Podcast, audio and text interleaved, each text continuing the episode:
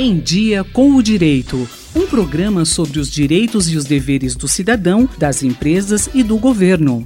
Voltamos a falar hoje sobre a regularização fundiária e a Lei 13465 de 2017, que trouxe novidades importantes para dar efetividade ao direito fundamental à boa ordem urbanística. Hoje vamos chamar a atenção para estas alterações trazidas pela lei.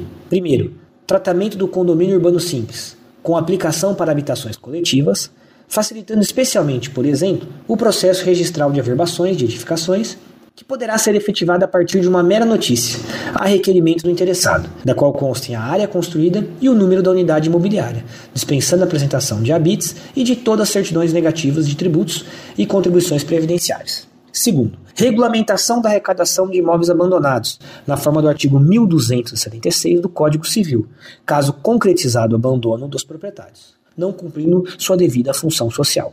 Ficam sujeitos à arrecadação. Terceiro, revogação de todo o capítulo da Lei Minha Casa Minha Vida, Lei 11.967 de 2009, na parte que tratava da regularização fundiária, inclusive da legitimação da posse e da capião extrajudicial.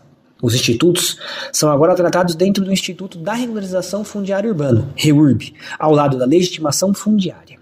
Quarto, mudança na redação do artigo que trata do usucapião coletiva no Estatuto da Cidade, artigo 10 Quinto, criação do consórcio imobiliário, tratado no Estatuto da Cidade. Sexto, alteração na Lei 9636 de 1998, que trata da alienação de bens imóveis da União, facilitando-se a extinção da enfiteuse sobre terras de marinha por meio de remissão.